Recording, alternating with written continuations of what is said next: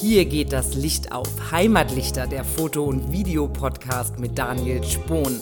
Spannende Gäste, interessante Gespräche und wahre Leidenschaft für das schöne Foto. Blende auf.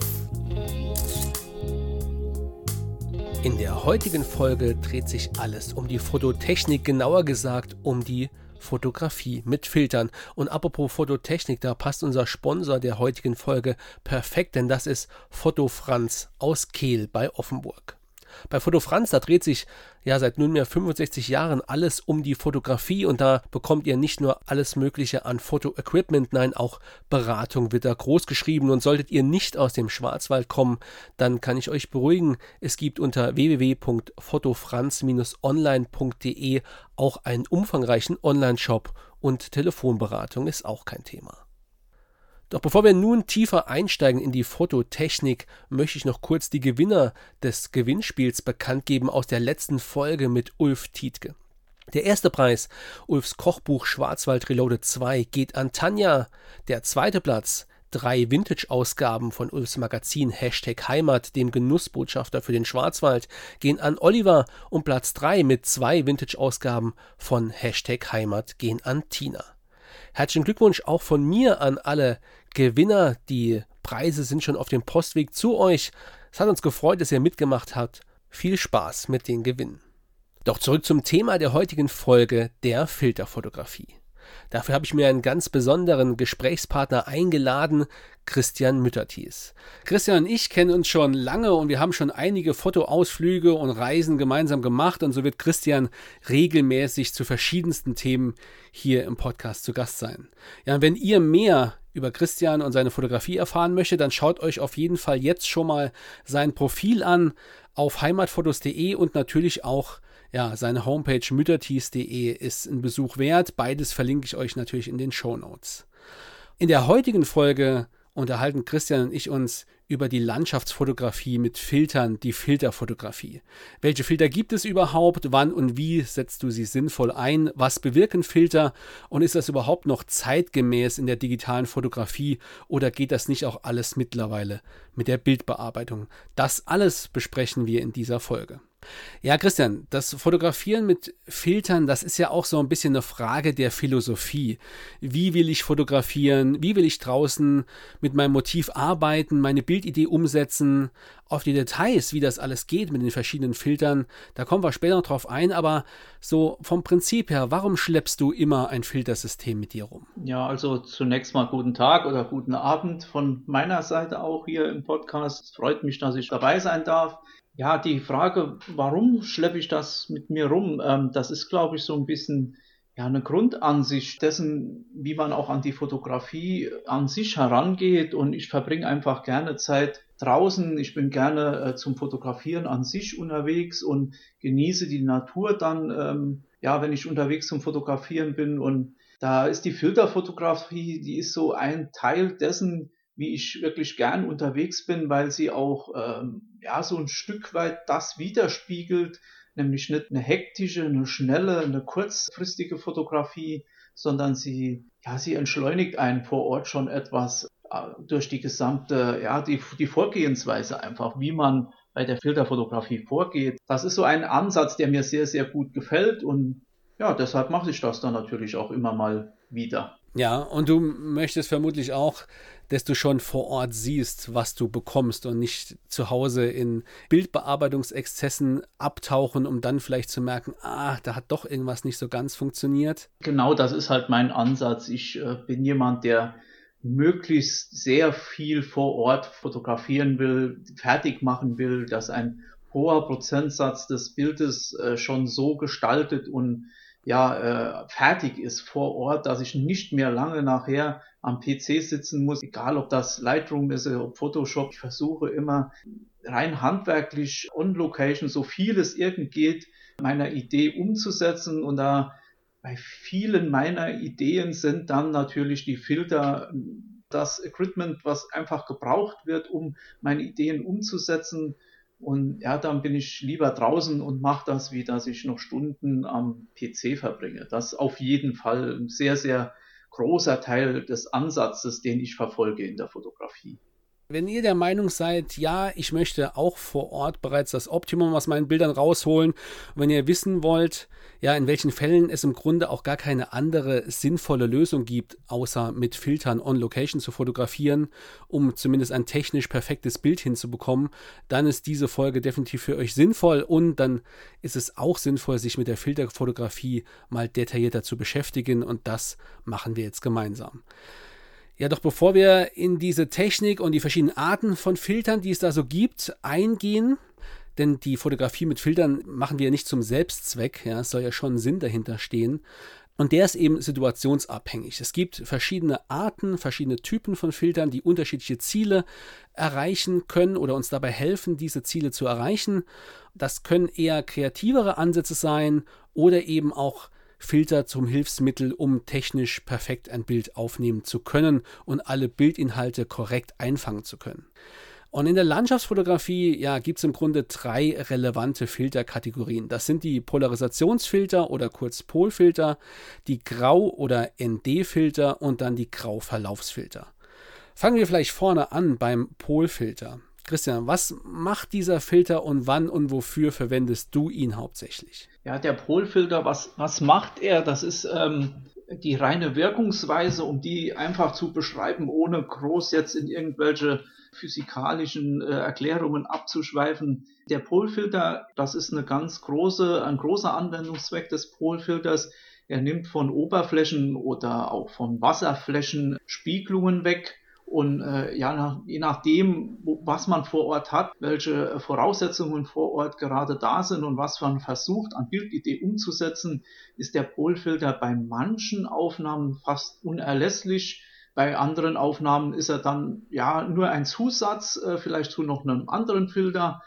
Aber in der Grundausrichtung, äh, ja, er, er sättigt, er nimmt äh, Spiegelungen weg ähm, und so wird er dann ja sehr gezielt eingesetzt, eigentlich der Polfilter. Ja, hast du da vielleicht ein, eine Beispielsituation, wo du gerne mit dem Polfilter arbeitest? Ja, zum Beispiel jetzt, wenn ich an einem Bachlauf unterwegs bin ne, und, und man, man fotografiert dann so, so leicht schräg von oben auf das Wasser und da hat man ja normalerweise grundsätzlich eine spiegelnde Fläche, je nach Lichtverhältnissen.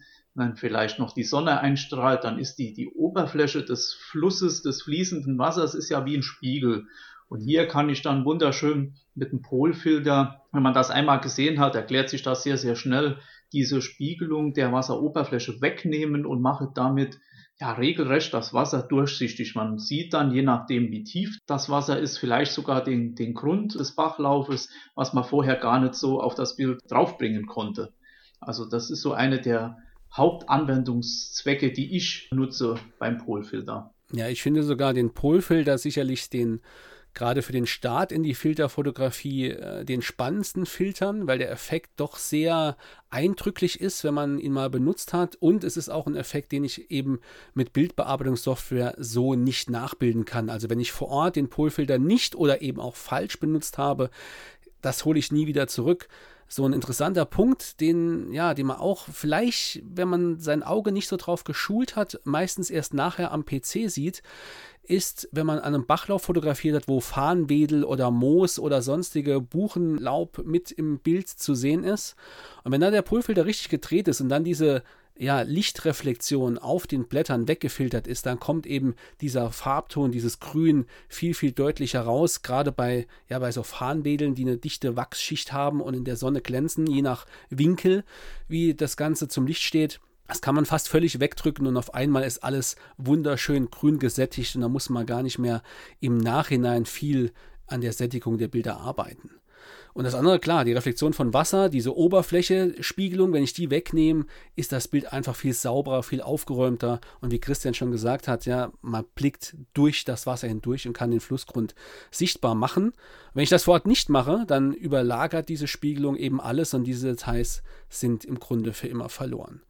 Ein anderer Anwendungsfall, der mir da noch gerade einfällt, ist, ähm, ja, der Polfilter verstärkt ja bei Landschaftsaufnahmen auch sehr stark das Blau des Himmels.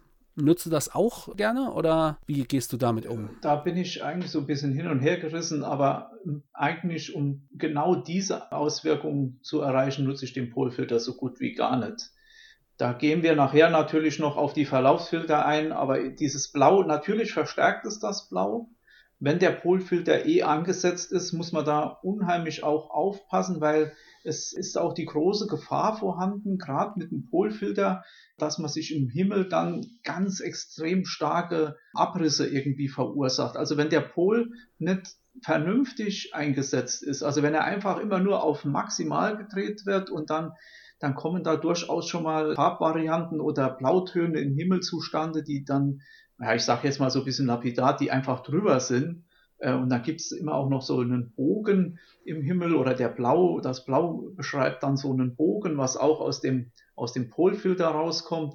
Und ähm, da bin ich sehr, sehr vorsichtig, sage ich mal zumindest so, weil ich da auch gerade am Anfang, als ich auch begonnen habe mit der Filterfotografie, mir viele Landschaftsaufnahmen eigentlich zerschossen habe, weil ich den Polfilter zu stark eingestellt hatte und dachte, alles was geht, wird jetzt da rausgeholt war in dem Fall gerade am Beginn nicht der, der richtige Weg. Ähm, da, deshalb bin ich jetzt inzwischen mit dem Pol gerade bei Blautönen im Himmel relativ vorsichtig geworden. Ja, da kann ich mich auch noch gut dran zurückerinnern, an den Start in die Fotografie mit Polfiltern. Es ist schon äh, wirklich ein sehr, sehr schöner Effekt, wenn man den Polfilter mit einem Ultraweitwinkelobjektiv dreht und dann der blaue Himmel richtig satt und dunkelblau wird. Wenn dann noch ein paar schöne Wolken am Himmel sind, dann wird der Kontrast dort richtig schön, die knallen da richtig raus. Aber die Gefahr ist eben gerade die, wenn man mit dem Ultraweitwinkelobjektiv arbeitet, also einen einen großen Bildwinkel vor sich hat, dann kann es passieren, dass in der einen Ecke der Himmel fast schon dunkelblau bis schwarz wird und auf der anderen Seite im Bild ist er noch fast normal blau oder hellblau und das bekommt man durch Bildbearbeitung so gut wie nicht mehr weg. Und letzten Endes lenkt dieser sehr unhomogen blaue Himmel dann doch extrem ab und verfälscht den Eindruck vor Ort ungemein. Man kann so ein bisschen als Faustregel vielleicht sagen, wenn ihr oberhalb von 24 mm unterwegs seid, dann ist das meistens nicht ganz so tragisch, aber unter 24 mm und wenn dann Ultraweitwinkel mit 16, mit 15 mm verwendet werden, da muss man schon extrem kontrollieren, ob man es nicht übertreibt.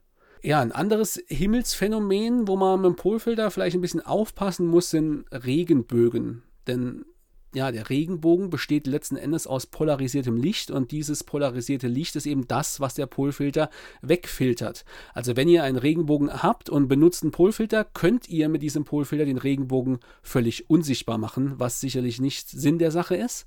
Also müsst ihr ihn eigentlich eher deaktivieren. Man kann den Polfilter so lange drehen, wie man will. Der kennt keine Position, keinen festen Anschlag.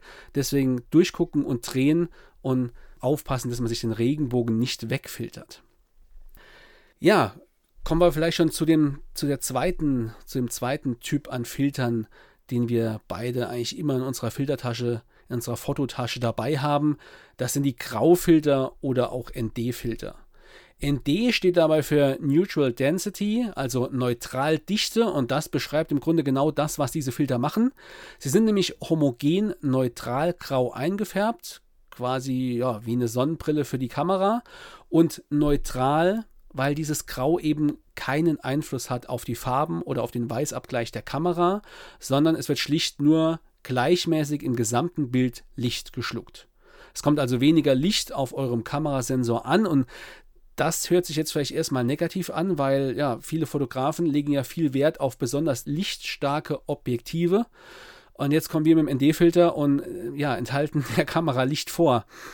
Christian, wann, wann macht es deiner Meinung nach aber doch Sinn, genauso vorzugehen und weniger Licht auf den Sensor zu lassen? Welcher Situation benutzt du vor allem die ND-Filter? Also die ND-Filter, das sind jetzt auch genau die Filter, wo ich so von mir auch sagen würde, das sind die, die ich mit am häufigsten von den drei Typen halt verwende.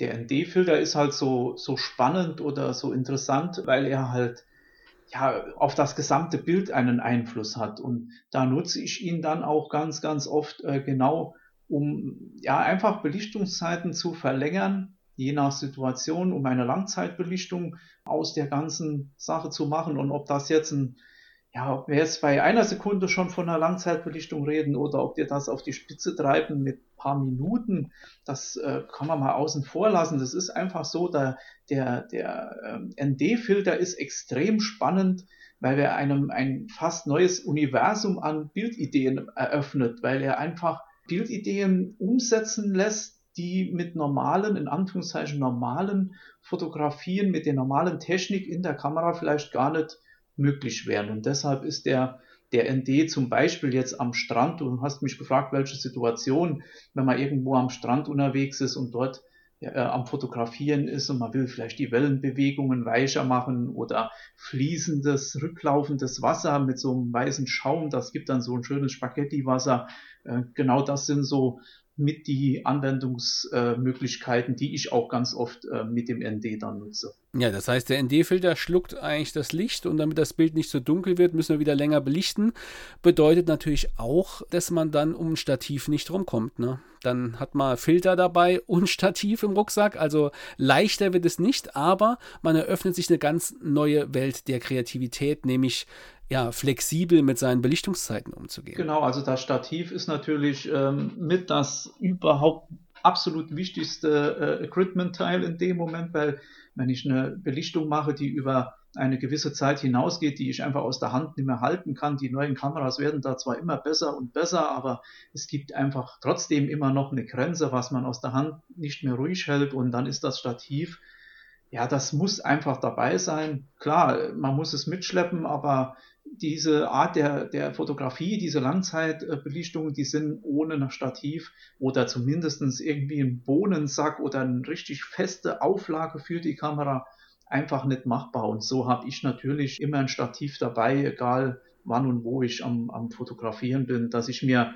zumindest die Möglichkeit frei halte, wenn mir dann so eine Bildidee in den Kopf kommt an der Situation, wo ich bin, dass ich das Stativ dann auch habe und es dann auch natürlich nutzen kann. Ja, und da ja viele Lichtsituationen unterschiedlich sind oder auch Bewegungen, die man dann eben verwischen lassen will in der Aufnahme, unterschiedlich schnell sein können, gibt es diese Filter eben in ganz vielen verschiedenen Stärken. Da gehen wir gleich noch kurz drauf ein, welche da zumindest unserer Meinung nach sinnvoll sind.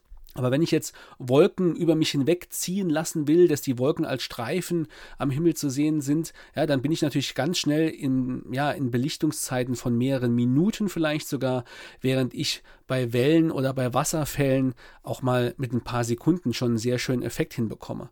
Ein anderer Punkt, wo man das ganz gut nutzen kann, wenn man nicht immer auf die wirklich dunkle Nacht warten möchte, ist auch das Thema Lichtmalerei, Lichtspuren von Autos, jetzt von einem Autobahnkreuz aus zum Beispiel in der blauen Stunde, um dann diese Lichtspuren zu generieren.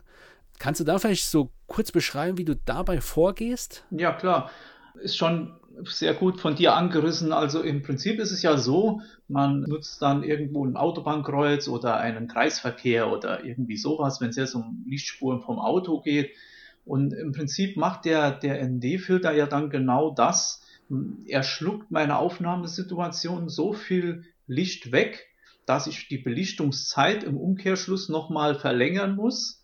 Und die Kamera ist ja, die, die merkt ja nicht, was da abgeht. Äh, der Sensor wird dann eigentlich immer für diese Belichtungszeit belichtet. Wenn ich also hingehe und sage, okay, ich mache den ND-Filter jetzt rein und krieg's so hin, ich sage jetzt mal eine Zahl, dass ich zwei Minuten belichten kann, dass das gesamte Umgebungslicht nachher passt. Ne? Also die Landschaft ist dann zu sehen oder vielleicht die Straße ist dann richtig zu sehen.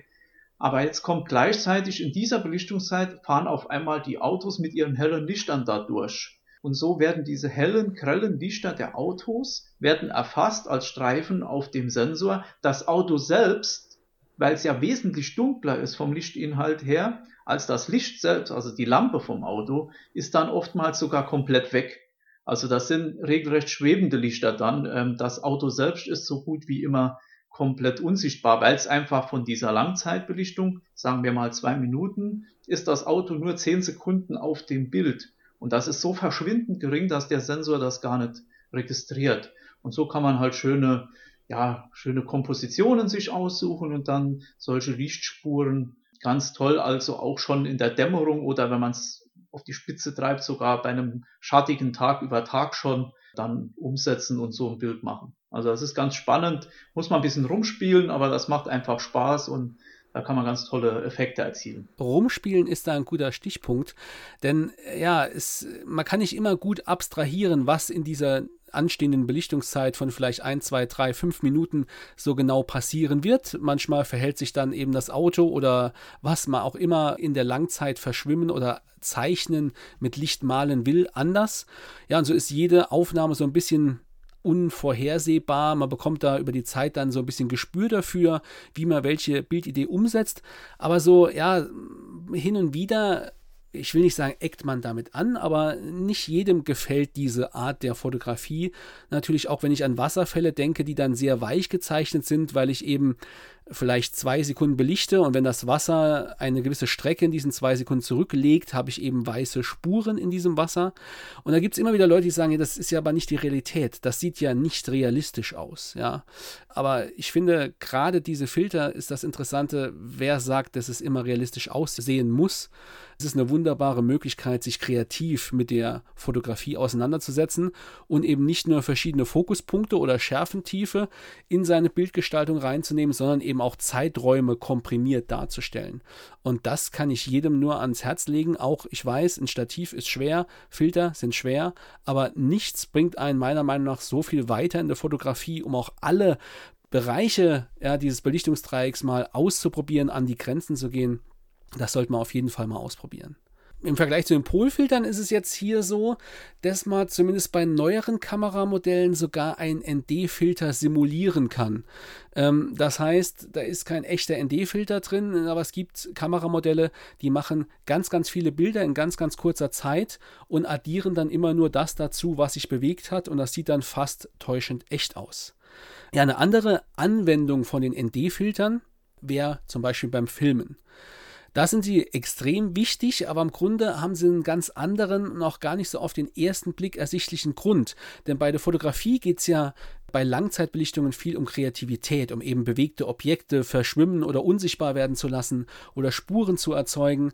Beim Filmen geht es eher darum, einen realistischen Seeeindruck zu erzeugen, dass das Filmergebnis eben so aussieht, wie wir gewohnt sind, Bewegungen zu sehen. Ja, dazu wird dann meistens eine Verschlusszeit verwendet, also ein Shutter Speed so gewählt, dass er doppelt so hoch ist, beziehungsweise doppelt so schnell ist, wie die Bildwiederholungsrate, die Framerate, also die Frames per Second, mit denen gefilmt und später auch abgespielt wird. Ein kleines Beispiel, um das besser zu verdeutlichen. Ja, willst du ein Video mit den üblichen 25 Frames per Second aufnehmen und nachher auch wiedergeben, dann musst du eben mit einer Verschlusszeit von einem Fünfzigstel filmen. Ja, und dann sind nämlich die Bewegungen flüssig, wirken nicht unnatürlich überschärft oder abgehackt und um dabei flexibel zu sein für unterschiedliche Lichtsituationen, für unterschiedliche Blendenwerte, die man vielleicht unbedingt verwenden möchte, eignen sich hier variable ND-Filter. Die sind ähnlich wie Polfilter. Man kann sie drehen und dann eben die Filterintensität, also die Verdunklung in einem gewissen Bereich stufenlos verstellen. Da muss man nicht dauernd den Filter wechseln. Aber das ist eigentlich eine Spezialanwendung, würde ich sagen, für ja, für die Filmerei, denn beim Fotografieren finde ich, ist es nicht ganz so entscheidend, ob ich jetzt in 64-fach oder ein stufenlos, was weiß ich, wie viel äh, fachen ND-Filter da montiert habe. Da habe ich noch mehr Spielraum drumherum. Ich persönlich nutze vor allem gerne einen 64-fachen ND-Filter. Aber Christian, ich weiß, dass du da oft in ganz anderen Sphären unterwegs bist.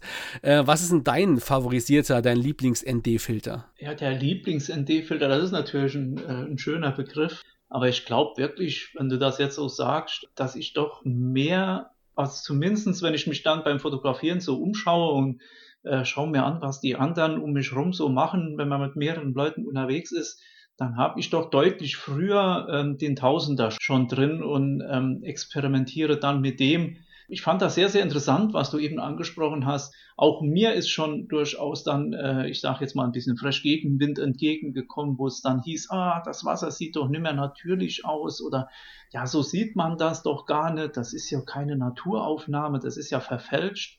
Natürlich ist das so und wenn ich einen, einen Tausender benutze oder ich habe jetzt gerade mir einen Zweitausender äh, bestellt, ist das natürlich nochmal mehr, als jetzt wie wenn du einen 64-fachen Filter ähm, reinmachst, weil der Effekt äh, deutlich stärker nochmal wird. Also man kann sich das vielleicht so vorstellen, wenn man am Meer ist und die Wellen schlagen immer über den Strand rein.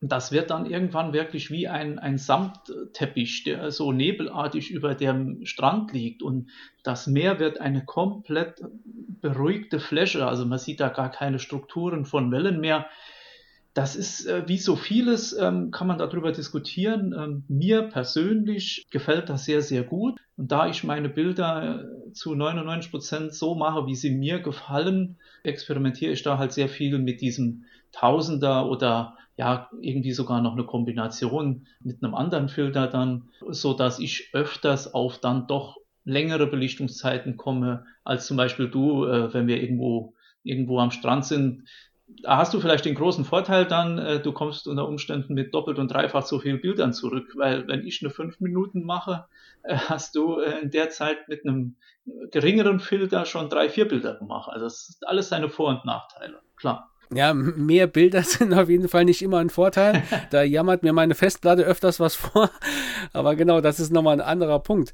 Aber interessant finde ich, äh, ja, gerade die Filter dazu benutzen, um Flächen im Bild zu bereinigen, zu beruhigen. Wenn man sich jetzt vorstellt, man steht am Meer und das Meer ist von Dutzenden Wellen und Wellenkämmen sind eine sehr unruhige Fläche und ich fotografiere da tagsüber mit einer Tausendstel oder so, dann ist natürlich jeder Wellenkamm scharf abgebildet und lenkt eventuell von dem Fels, der da im, in der Meeresbrandung steht, doch sehr ab. Und wenn ich dann mit einem Tausender, das ist gesagt 2000er ND-Filter fotografiere, was macht er? Er verlängert meine Belichtungszeit um das 1000 oder eben 2000-fache, wie wenn ich ohne Filter fotografiert hätte. Und bei so langen Belichtungszeiten, ja, da hat Wasser wirklich kaum mehr was von Wasser. Es hat eher etwas von, von Watte, eine milchige Fläche, aber die ist dann eben wirklich spiegelglatt, so wie sie im Grunde gar nicht daherkommt. Und ich finde, da könnte man jetzt äh, ja fast schon sagen, da hört dokumentarische Fotografie auf und fängt kreative Kunst an. Aber das wäre jetzt vielleicht ein bisschen sehr philosophisch und sich weit aus dem Fenster gelehnt. Ja, das war Teil 1 unserer Doppelfolge über die Filterfotografie und wie weit wir uns beim nächsten Mal bei dem Thema Grauverlaufsfilter aus dem Fenster lehnen, das erfahrt ihr in zwei Wochen.